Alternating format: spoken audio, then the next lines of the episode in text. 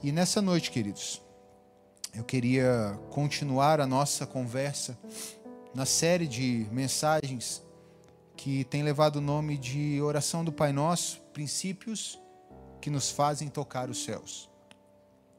Na noite de hoje eu quero falar sobre um princípio muito importante, que está em Mateus capítulo 6, versículo 12, na primeira linha desse versículo, que eu vou chamar de versículo 12, parte A. Evangelho de Mateus, capítulo 6, verso 12, na parte A desse versículo, que diz assim: E perdoa-nos as nossas dívidas. Como nós vimos, a oração do Pai Nosso não é uma lista de palavras como se fossem palavras mágicas, encantamentos. Para que a gente use em vãs repetições, o próprio Jesus Cristo na oração, é, nesse contexto do capítulo, ele vai dizer: não faça isso. A oração não é um, um número de tagarelices. A oração é o local onde você entra, é o momento em que você entra no local para ser alimentado no quarto secreto, onde você busca o alimento em Deus, onde você busca os seus tesouros nas coisas concernentes de Deus, a Deus. Vimos com Cristo que a oração do Pai Nosso, ela nos traz então vários princípios. Não é não fórmulas, mas princípios para que nós possamos tocar os céus quando nos encontrarmos com o Deus Todo-Poderoso no nosso quarto de escuta no nosso quarto de alimento. Falamos sobre levar Deus a sério, falamos sobre a paternidade de Deus, esse Deus fantástico e maravilhoso, no qual nós chamamos de Pai. Falamos sobre esse reino maravilhoso. Falamos sobre o Deus provedor. E nessa noite, quero trazer mais um princípio para conversarmos sobre ele e para adotarmos esse princípio nas nossas vidas e principalmente nas nossas orações. E o princípio dessa noite é levando a sério o pecado. A.W. Tozer, escritor de vários livros e um grande homem de Deus, escreveu um livro chamado Cinco Votos para Obter Poder Espiritual e nós, eu já falei inúmeras vezes desse livro aqui. Esse livro impactou a minha vida, embora seja um opúsculo, seja muito pequeno, mas ele tem uma profundidade, um peso de glória maravilhoso quando nós absorvemos os votos que ele explica. E o primeiro voto que o A.W. Tozer traz é trate seriamente com o pecado. Mateus capítulo 6, versículo 12, parte A, Jesus Cristo nos ensina a chegarmos diante de Deus falando: perdoe as nossas dívidas. A palavra dívida no grego traz uma ideia aqui, usada por muitos como pecado. Em Lucas, por exemplo, a outra versão do Pai Nosso, ele usa a palavra pecado. Mas aqui, o evangelista Mateus usa a palavra efeilime, que traz para a gente uma ideia de uma dívida em que a gente está pagando os juros e a gente chega ao nosso, ao nosso credor, aquele que nós devemos, e dizemos para ele assim: a gente não está dando conta mais nem de pagar a dívida, nem os juros disso a gente dá conta de pagar. Por favor, perdoa a nossa dívida. Esse texto só faz sentido se entendermos todo o contexto da fala de Jesus no Evangelho de Mateus. E se eu e você saltarmos do capítulo 6 e formos para o capítulo 18, veremos a partir do versículo 31 até o versículo 35 uma parábola chamada parábola do servo impiedoso. E nessa parábola, um homem chega para o seu senhor e diz: Olha, eu estou devendo para você 10 mil talentos, eu não vou conseguir pagar. É como se fosse uma dívida realmente impagável estratosférica. Então eu ofereço a mim, a minha esposa, os meus filhos, todos para serem escravos. O Senhor então pede: olha, então sua família vai ter que me servir como escravos. Esse servo então diz: meu Senhor, não faça isso. Tenha misericórdia de mim. Então o Senhor olha para ele e diz: está certo, está paga a sua dívida eu perdoo a sua dívida. Você não pagou, mas eu perdoo a sua dívida. Da mesma forma, quando nós nos apresentamos ao Senhor, nós precisamos levar a sério os nossos pecados. Pecado nas Escrituras podem ser conceituados de algumas formas, e eu quero trazer duas delas. Primeiro, pecamos quando nós transgredimos a lei de Deus, é isso que a palavra fala, que o pecado é a transgressão da lei de Deus. Mas podemos inferir a partir das Escrituras que o pecado também é quando Deus passa a não ser suficiente para nós. E vemos que isso acontece no Éden quando o homem decide então ser autossuficiente, ser independente de Deus, ser Ele a fonte do conhecimento do bem e do mal, e sabemos as consequências disso. Quando nós levamos seriamente, nós levamos a sério o pecado, só levando a sério o pecado que nós entendemos seriamente a graça e a misericórdia de Deus. Só sabendo que nós não daríamos conta de pagar nem os juros da dívida que o pecado trouxe para as nossas vidas. E eu quero então, baseado em Romanos 3,23, que diz que todos pecaram e foram tirados, arrancados da graça de Deus. Eu quero então trazer a primeira verdade quando nós levamos sério, a sério o pecado. Que nós entendemos o impacto, nós precisamos entender o impacto que o pecado trouxe nas nossas vidas. Pecado não é um vacilo, não, é, não é uma bobeirinha. O pecado nos separou da graça de Deus. Em Isaías ouvimos o profeta dizer: os seus pecados separaram vocês do vosso Deus. Se o pecado trouxe esse poder de separação, ele traz como impacto também a quebra dos relacionamentos. O primeiro relacionamento que foi quebrado foi o relacionamento com Deus. O segundo relacionamento que foi quebrado foi o relacionamento com o seu cônjuge, o homem com a mulher. Foi a mulher que o Senhor me deu que me fez fazer isso. Eles se vestem porque ficaram com vergonha um do outro. Houve uma ruptura de relacionamento. A mulher passa a ser subjugada pelo homem por conta do pecado. E vemos as consequências disso na história. Houve a quebra do relacionamento do homem com a criação, em que o homem veria, teria agora que suar demais, trabalhar demais para poder comer algo. Há uma quebra de relacionamento do homem consigo mesmo. E vemos as consequências disso nas feridas emocionais, nos transtornos de ansiedade, depressão, que hoje aumentam de forma exponencial nas no, na nossa geração. O impacto do pecado, da ruptura com Deus, traz então conflitos, guerras, mortes vemos uma degradação moral, uma degradação espiritual. Paulo, em Romanos capítulo 1, vai falar que o homem foi lançado à, sorte dos seus próprios pecados. E então ele se desvirtuou de todas as formas, sexualmente falando, emocionalmente falando, espiritualmente, religiosamente, em todos os aspectos da humanidade. O pecado arrebentou. Por fim, o maior impacto que o pecado traz para as nossas vidas a morte eterna. No grego, a palavra vida tem duas palavras no grego para a palavra vida. Uma ligada à vida natural, biológica, que é bios, e a outra palavra que é ligada à vida espiritual, que é Zoe. E o pecado traz então o impacto sobre a nossa bios, mas acima de tudo, o impacto sobre a nossa Zoe, a nossa vida espiritual. E Romanos 6,23 diz que a morte é o salário do pecado. Se o pecado teve um impacto, ele também tem um preço.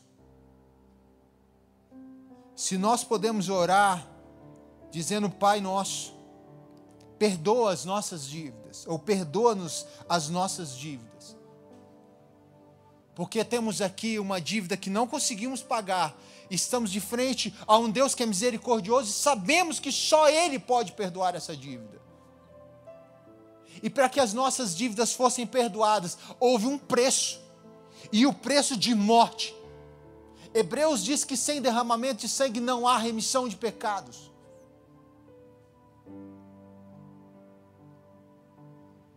Deus prometeu por meio dos patriarcas, por meio dos profetas e das alianças que ele fez, de Gênesis até os dias de Jesus, até o nascimento de Jesus, ele prometeu que ele pagaria a nossa dívida.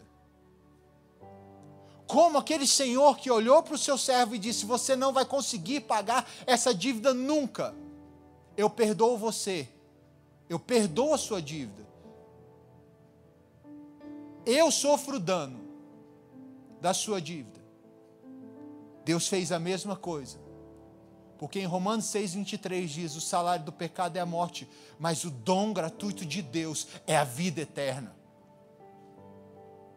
E o dom de Deus para o apóstolo Paulo é Cristo Jesus, Ele é o dom de Deus para nós. E o preço dos nossos pecados, o preço da graça, da salvação pela graça, eu e você hoje podemos receber a dívida dos nossos pecados, mas houve alguém que pagou o preço. E essa pessoa é Jesus Cristo, o Filho de Deus, o justo de Deus. E se o pecado nosso ofende a Deus a ponto de romper os nossos relacionamentos, o nosso relacionamento com Ele, significa que a nossa ofensa, quem nós ofendemos e a nossa ofensa tem o mesmo peso agora o peso de Deus. Eu e você não poderíamos nunca nem pagar os juros disso. Mas Cristo, na ceia, ele pega o cálice e diz: a partir de agora, vocês não precisam mais beber do cálice que eu estou bebendo agora. Porque vocês vão beber o cálice novo, que é a aliança feita no meu sangue. Cristo decide então em obediência ao Pai, para cumprir os propósitos da Trindade, ele decide então assumir o preço da nossa dívida e ele então cancela por meio do seu sangue. Ele compra, na verdade, o título de dívida que estava no nosso nome.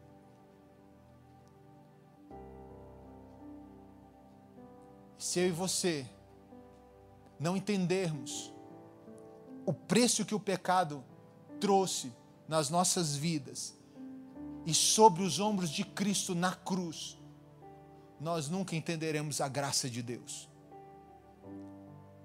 Levar a sério o pecado é levar a sério a santidade de Deus e entender quão profunda é a graça dele nas nossas vidas. É entender de um Deus que sabia do preço da nossa dívida, um preço incalculável e só alguém do tamanho de Deus poderia pagar as nossas dívidas e esse alguém se fez homem, habitou entre nós, para que nós tivéssemos vida e vida em abundância. A morte do justo pelos injustos. Paulo diz que por um homem entrou o pecado e ele chama esse homem do primeiro Adão. Mas ele diz: por conta do segundo Adão, traz vida e vida eterna. Billy Graham, um dos seus lindos sermões, diz que Deus na cruz, em Cristo, venceu três grandes inimigos: o pecado, a morte e Satanás. E aí está então o poder do perdão. Terceira verdade que se encontra nessa frase maravilhosa de Jesus Cristo. E citando aqui 1 João capítulo 1, versículo 9, em que João diz que nós se confessarmos os nossos pecados, Ele é fiel e justo para nos perdoar os pecados e nos purificar de toda injustiça. Esse mesmo João diz: Filhinhos, eu vos escrevo a fim de que vocês não pequem. Mas se vocês pecarem, saibam de uma coisa: vocês têm um advogado para com Deus, que é Jesus Cristo justo, e Ele é a propiciação, Ele é o pagamento para o pecado de todos aqueles que estão nele. Não só o nosso, mas do mundo inteiro.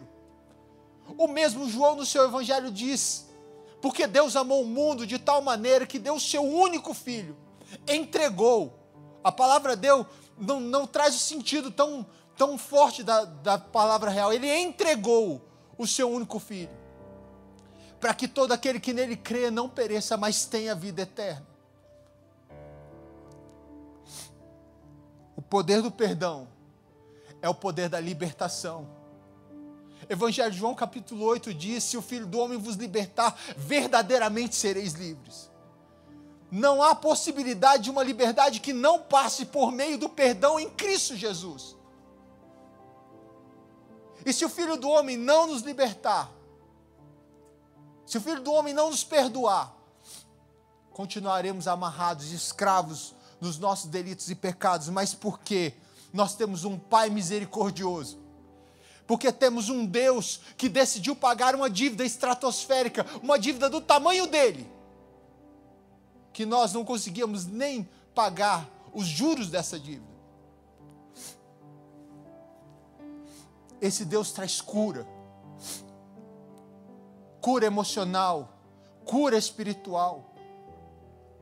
Ele sara as nossas feridas e as nossas enfermidades. Quando se fala do servo sofredor, Isaías vai dizer que ele tomou sobre si as nossas dores, tomou sobre si as nossas enfermidades, e o castigo que nos traz a paz estava sobre ele, e sobre as suas feridas nós fomos sarados. A cura veio por meio do sangue do Cordeiro de Deus. E Cristo nos ensina o princípio maravilhoso de levar a sério os nossos pecados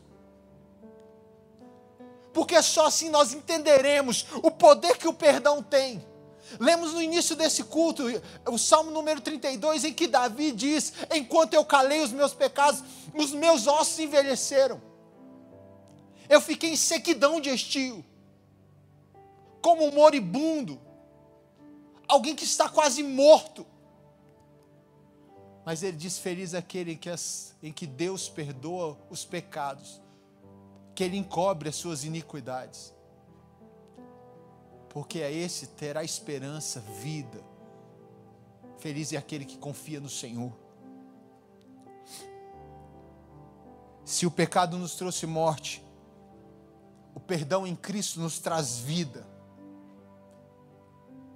E essa vida, em que faz com que a morte física se torne não mais um instrumento de medo e terror para nós, mas um caminho certo até aquele que nos deu vida espiritual para que nunca mais nós fôssemos apartados dele.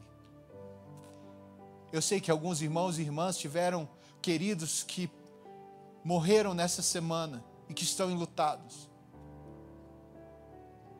Mas que o teu coração tenha esperança de que a morte física para nós não é o final porque nós recebemos de Cristo o aval de onde Ele estiver, nós estamos com Ele para sempre. Porque o poder do perdão em Cristo Jesus nos traz restauração de relacionamentos. Só o perdão de Deus em Cristo restaura o nosso relacionamento. Quando Cristo morre na cruz, o véu do santuário se rasga. Porque aquilo que nos separava do Santo dos Santos não nos separa mais. Porque agora nós temos livre acesso a esse Deus e podemos chegar diante dele e dizer: Senhor, perdoa as minhas dívidas. Sabe por quê, queridos? E esse texto está diretamente ligado ao, ao versículo anterior, que fala o pão nosso de cada dia, lembrando do diarista, daquele que trabalhava dia após dia para poder comprar o seu pão. Aqui também, sabemos que Cristo nos deu acesso a uma herança eterna herança de graça, de glória, de bênção, de perdão, de remissão de pecados. E podemos dia a dia debitar da conta de Cristo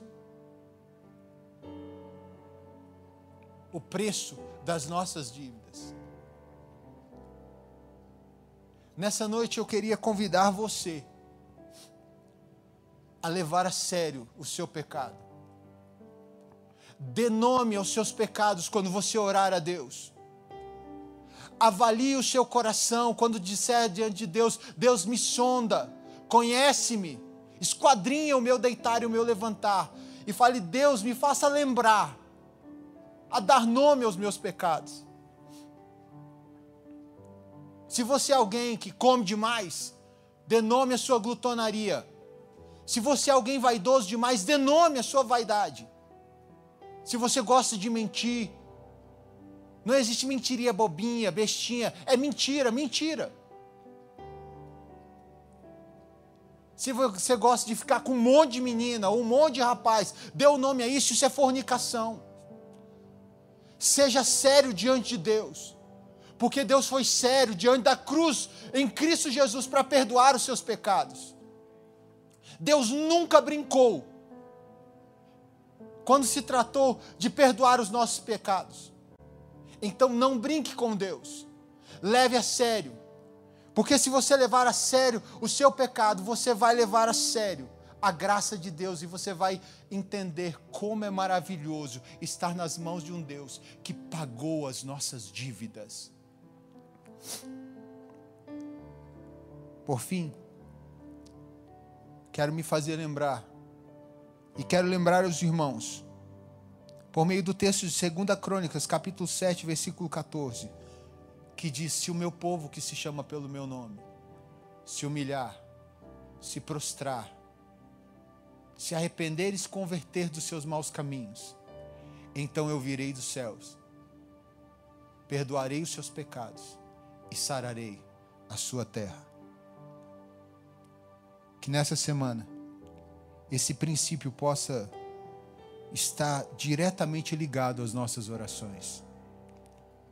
Que o Senhor perdoe os pecados meus, teus, da nossa nação. E que nós confessemos seriamente, nominalmente, pecado a pecado. Porque entendemos o impacto do pecado. Sabemos que o preço dele foi a morte do justo mas também sabemos que há perdão e que o poder do perdão é cura, libertação, vida e restauração para nós. Amém e amém, Senhor Deus.